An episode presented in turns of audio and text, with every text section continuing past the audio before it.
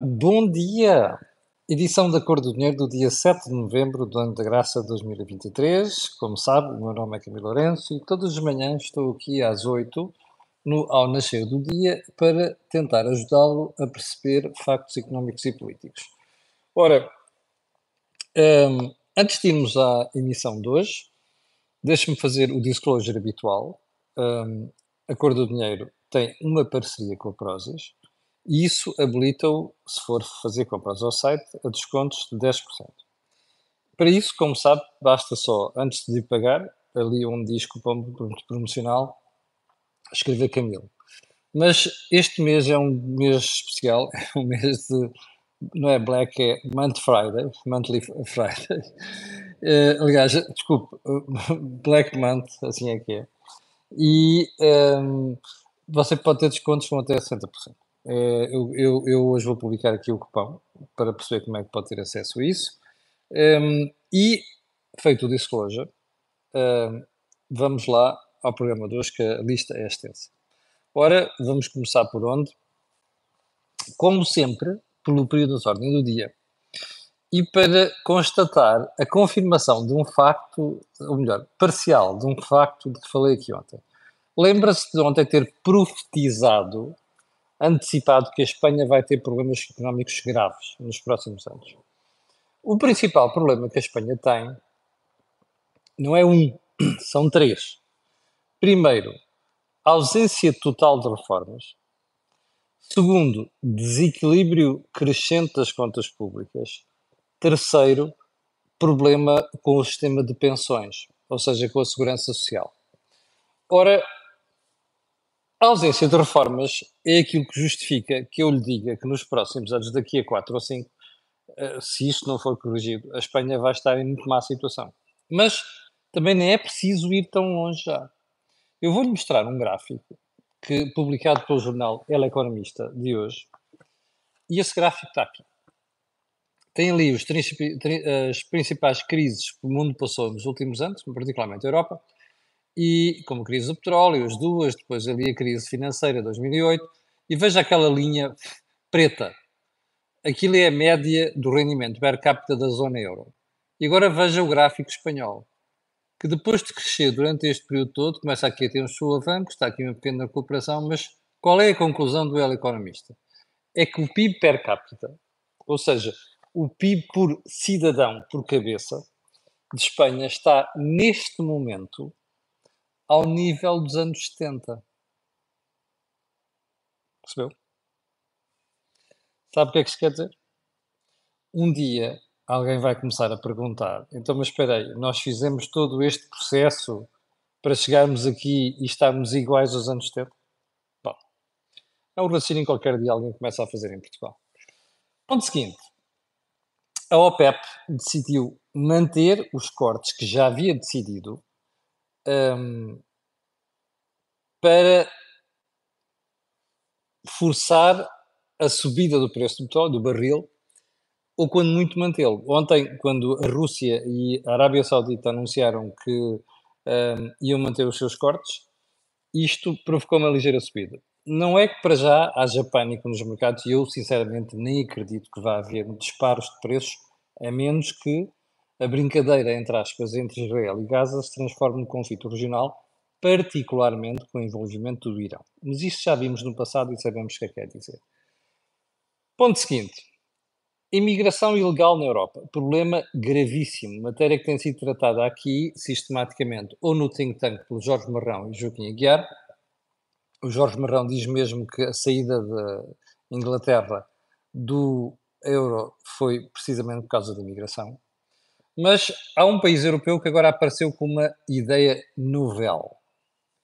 Já tínhamos tido o caso do Reino Unido que queria mandar para o Uganda, Uganda ou Ruanda, já lembro, acho que foi Ruanda, toda a malta que viesse para ilegalmente ao Reino Unido. Lembra-se disso? Foi um broá, uma reação generalizada. Eu próprio achei que a ideia era péssima. E agora a Itália resolve aparecer com uma ideia também. Tudo quanto for imigração ilegal que vá parar a terras italianas uh, é para ser transportado para um centro de não é detenção na uh, Albânia. o assunto está a ser negociado entre o governo da senhora Giorgia Meloni e a Albânia. O que é que há a dizer sobre isto? É que uma coisa muito simples. Como a Comissão Europeia e a União não se põem de acordo em relação à reforma de várias coisas, inclusive da imigração, das leis da imigração, alguém começa a tomar o assunto nas suas próprias mãos. E cada Estado vai aparecendo com estas ideias. É claro que isto vai motivar uma série de, de berraria, de gritaria, nomeadamente pelas chamadas supostas so-called um, associações humanitárias, que depois não têm a noção do desequilíbrio que esta imigração massiva está a provocar em certos países da Europa, nomeadamente em, em, em, Itália. E, nomeadamente, em certas regiões de outros países, sul de Espanha, qualquer dia também aqui em Lisboa e coisas do género. Portanto, eu acho que é melhor acordar enquanto há tempo. Ponto seguinte. Lembras-te de termos falado ontem numa notícia do ECO que o pagamento das agendas mobilizadoras estavam atrasadas? Estavam, estão e vão estar. Ontem o Ministério das Finanças fez-nos saber que uh, ainda vamos, vão ser precisas mais umas semanas para regularizar esses pagamentos. Vamos ver se são semanas, são meses. E já agora, só nesse pormenor também, por falar em pagamentos atrasados de IVA pela implementação de projetos no âmbito do PRR, por parte de autarquias e EPSS, ontem o, o responsável das misericórdias confirmou esses atrasos. E o Ministério das Finanças, confrontado com, com os 120 milhões que não foram pagos e deviam ter sido pagos em 2022, um, veio dizer que oportunamente estes pagamentos serão regularizados. Eu acho que valia a pena, da próxima vez que os jornalistas apanharem o Sr. Ministro das Finanças, digam assim: desculpe, o oportunamente é um advérbio de modo que no léxico do Ministério das Finanças significa o quê? 15 dias? 30 dias? 60 dias? É que não estamos apenas a falar de autarquias que têm até facilidade para resolver problemas de liquidez recorrendo à banca. Estamos a falar das misericórdias e de outras IPSS. Ok?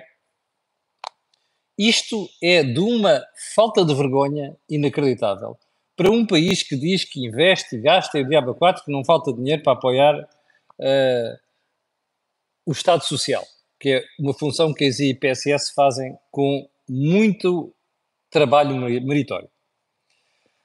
Ponto seguinte, está para nascer a Associação Portuguesa dos Contribuintes. O autor da ideia é um contribuinte do Mão Visível do Jornal de Negócios, uh, que eu também já que eu também pertenço, embora não escreva regularmente. Um, e a última vez que falei com o Paulo Carmona sobre isto, percebi que estavam a tentar a regimentar para esta associação gente de peso da sociedade portuguesa. É uma boa ideia. Porque normalmente só se fala de direitos privados, alguma coisa menos direitos dos contribuintes. E, portanto, espero que o Paulo Carmona consiga fazer um bom trabalho à frente da Associação Portuguesa dos Contribuintes. Ponto seguinte. A linha de saúde 24, soubemos nos últimos dias, está com dificuldades. Está com a maior procura de sempre os portugueses são muito obedientes, não é? O senhor Primeiro-Ministro, para se livrar de um problema das urgências, disse que os portugueses deviam recorrer mais à linha de saúde uh, SNS 24. Eles estão a fazer isso. Eu espero é que a linha de saúde, que fazia um bom trabalho, quando lá estava o Luís Góes Pinheiro, um, ehm, agora não sei, confesso, uh, espero que uh, a linha de saúde 24 consiga responder a este aumento da procura.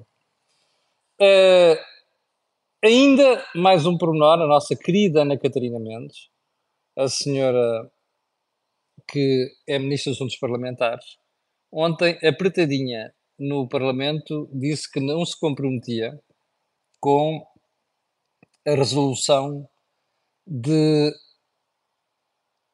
dos casos de vistos e regularização de imigrantes que estão pendentes. Ok? Eu já vou voltar a este tema daqui a bocadinho, já vai perceber porquê. Uh, ponto seguinte: o preço dos carros europeus subiu 41%. Ouviu bem? 41% nos últimos 4 anos. Eu vou só dar-lhe uma ideia aqui. Uh, é um estudo, isto não é boca, é um estudo da Associação Europeia de Transportes e, Ambiente e que diz que grupos como a BMW, a Mercedes-Benz, a Stellantis, a Renault e a Volkswagen aumentaram os preços quase o dobro do que aumentou a inflação. Olha, olha, olha, olha, não vejo manifes, comentaristas, analistas a chamarem nomes às empresas automóveis nas televisões, nos jornais. Como é possível? Só se atiram aos bancos. Ai, não vejo as Marianas, esta gentalha toda a comentar estas coisas. É só os bancos, os grandes grupos distribuição, o rei que os parta, percebem? Bom, mas para você não ficar a pensar que a malta está só a mandar bocas, eu vou dar uns exemplos que aparecem neste relatório. Um Renault Twingo entre 2019 e 2023, maio de 2023, aumentou 56,3%. Hum? Um Peugeot 208 aumentou 49%. Seat Ibiza subiu 43,8%. Peugeot 2008, 43,4%. Renault Clio, 41,5%. Mercedes Classe A, 37,2%. Mercedes Classe B, 33,8%. Seat Arona, 26,4% e BMW Série 1, 15,9%. Ouviu? Desde 2019 até maio de 2023. Vá-se lá saber onde é que andam estas cabecinhas que só se lembram de se atirar a outros setores da economia. Enfim, hipocrisias. Ponto seguinte. Quinta-feira, dia 9, uh, eh, vai ter lugar o Fórum Bicefeira. É um fórum onde eu costumo participar. Está aqui uma mosca idiota. Uh, costumo participar como moderador. Este ano tem um nome sugestivo, que é título sugestivo que é Empresas procuram pessoas. Uh, eu acho que você, vale a pena inscrever se aparecer lá, uh, no Europark. Nos últimos anos eu tenho feito a moderação deste evento, as coisas têm corrido muito bem. E eu acho que este ano, que isto é um tema candente, não é? Empresas procuram pessoas, o nome é sugestivo.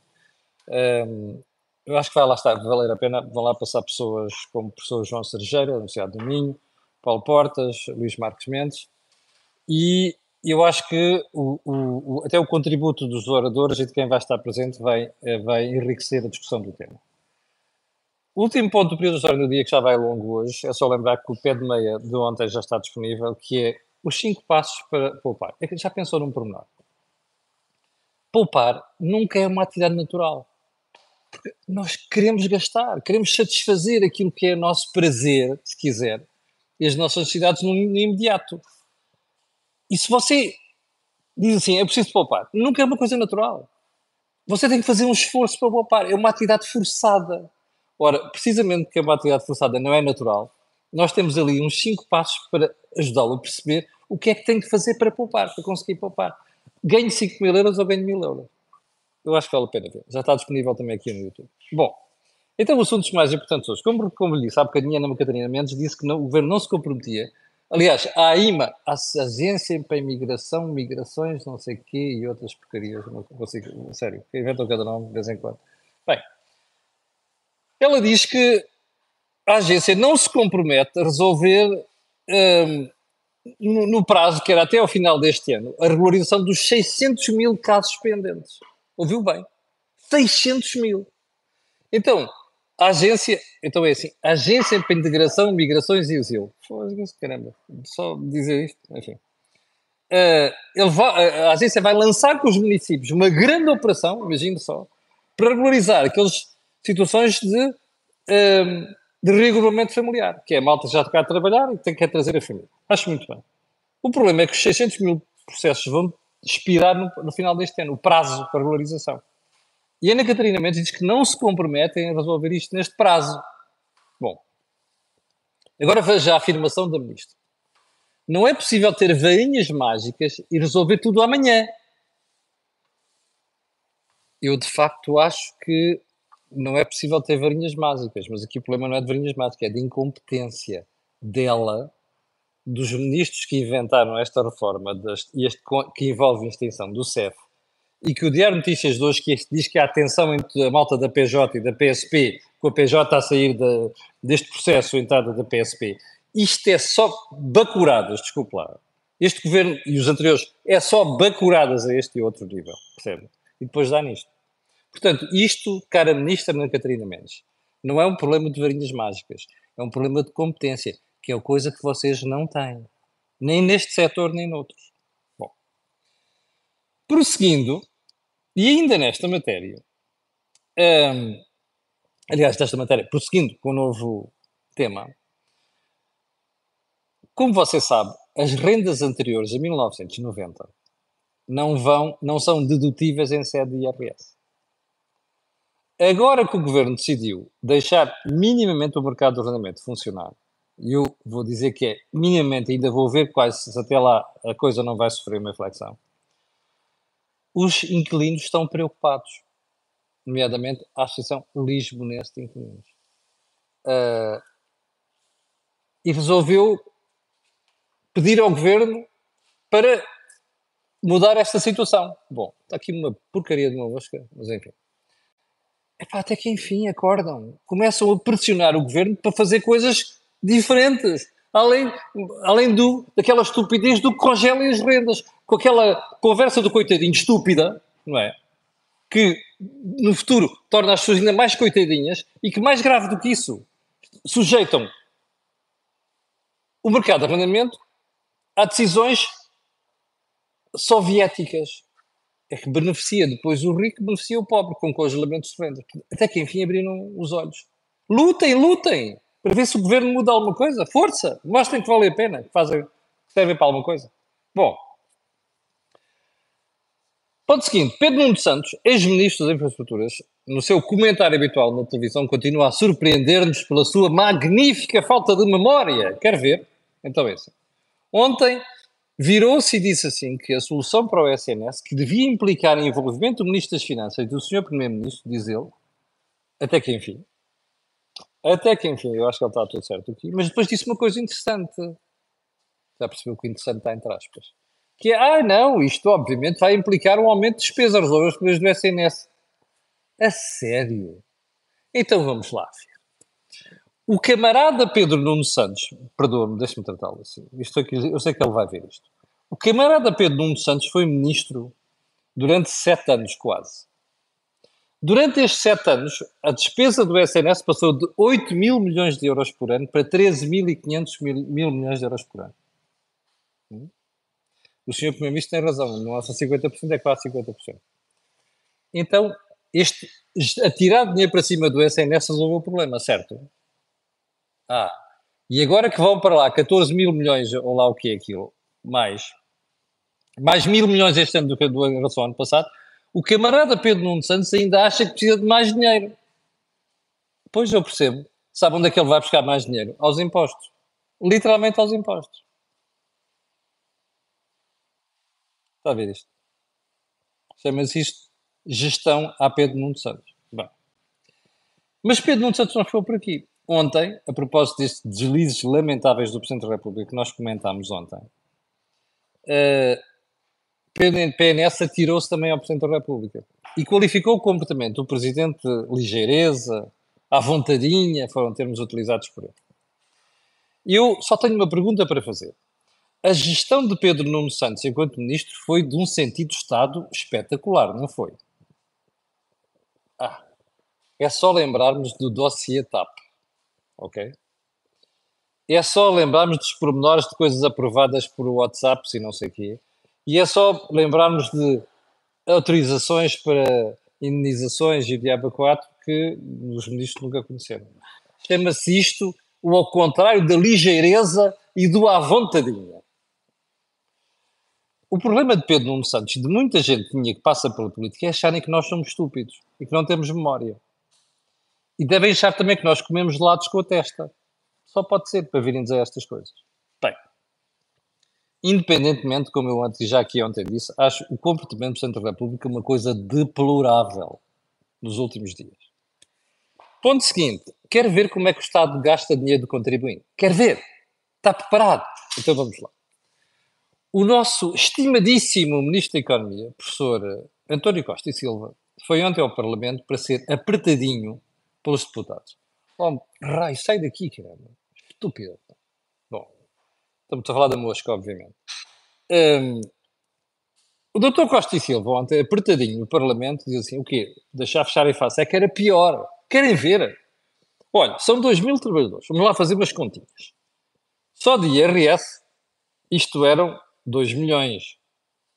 Bom, isto, não, desculpe. No final do ano eram 20 milhões de euros que não entrariam nos cofres do Estado. Agora vamos às contribuições. Novamente, para os 2 mil trabalhadores, ao final do ano seriam 40 milhões de euros. Portanto, 20 mais 40, 60 milhões. Deixariam de entrar para os cofres do Estado 660, 60 milhões de euros. Portanto, o ministro acha que 60 milhões de euros a, me, a menos no cofre do Estado era um problema. Bom, se, se, o António Costa e Silva fosse um, um bicho careta, um idiota qualquer, que não soubesse fazer contas, eu admitiria este tipo de explicação.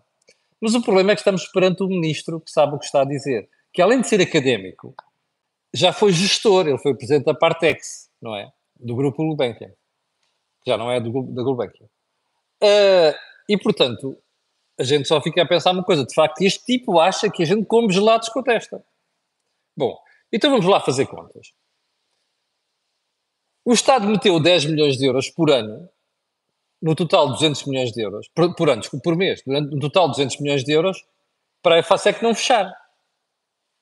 Então espera aí. Mete-se 10 milhões de euros por mês para depois, e portanto nestes dois anos, ou logo foi, são 200 milhões, para receber 60 milhões, é isso? Uh, já agora outra coisa. 200 milhões mais 160 mais 30, não sei quantos, são 390 milhões, quase, que o Estado lá mete. Desculpe, qual é o retorno mesmo? Uh, ou seja, António Costa e Silva está a fazer aquilo que no Alentejo costuma dizer assim: epá, eu dou-te um presunto se tu me deres um porco. Percebeu ou não? Eu dou-te um presunto. Se você está desse lado, eu dou-lhe um presunto. Você dá-me um porco. Está a ver a relação de troca? Isto é uma estupidez, não é? Olha, mas isto é uma estupidez que veio da boca de um ministro que é académico e que foi gestor empresarial. Eu não sei porque é que os Antónios Costa e Silva fazem estas figuras na vida. Eu teria vergonha de mim mesmo se me olhasse ao espelho todas as manhãs e fosse fazer estas figuras para o Parlamento. António Costa e Silva devia reconhecer já que foi um erro, nem que tivesse saído do governo. É preciso tê-los no sítio para dizer isto.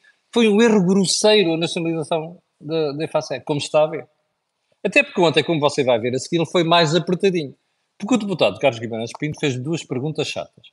Olha, já durante o período das dificuldades, houve um quadro da EFASET que saiu, recebeu uma indenização de 400 mil euros. E o seu ministro diz isto, não tenho conhecimento desse caso particular.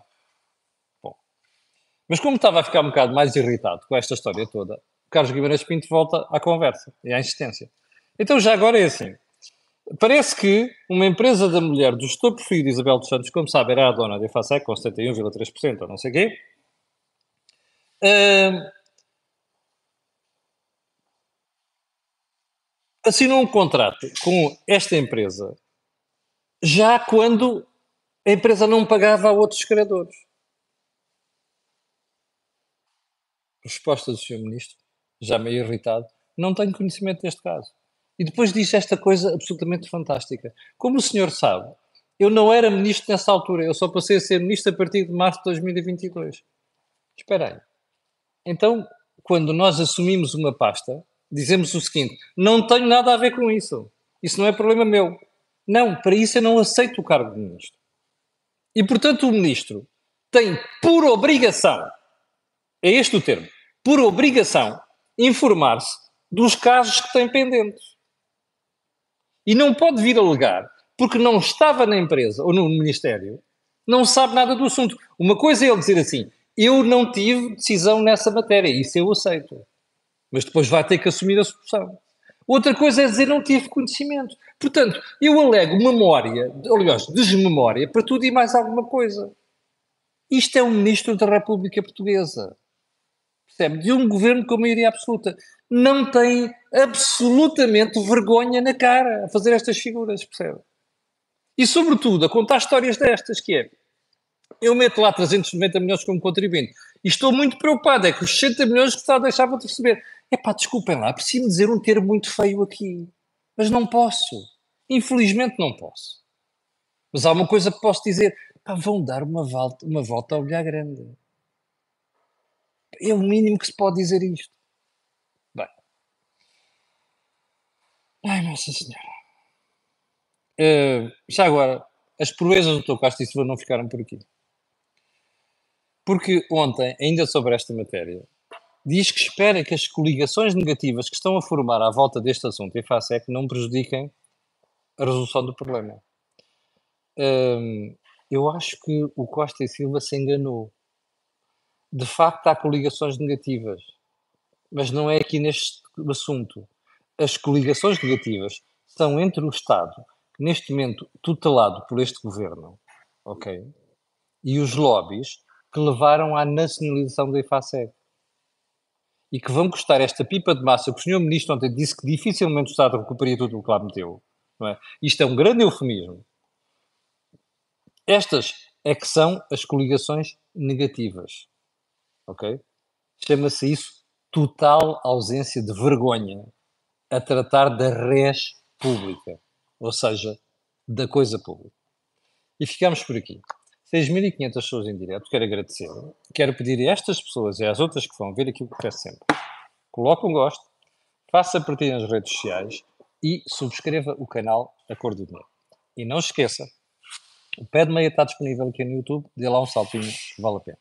Tenha um grande dia, não esqueça que às 17h30 eu e Jorge Marrão e o Joaquim Aguiar estaremos com o Think Tank e quanto a nós, voltaremos a ver-nos amanhã às 8 da manhã.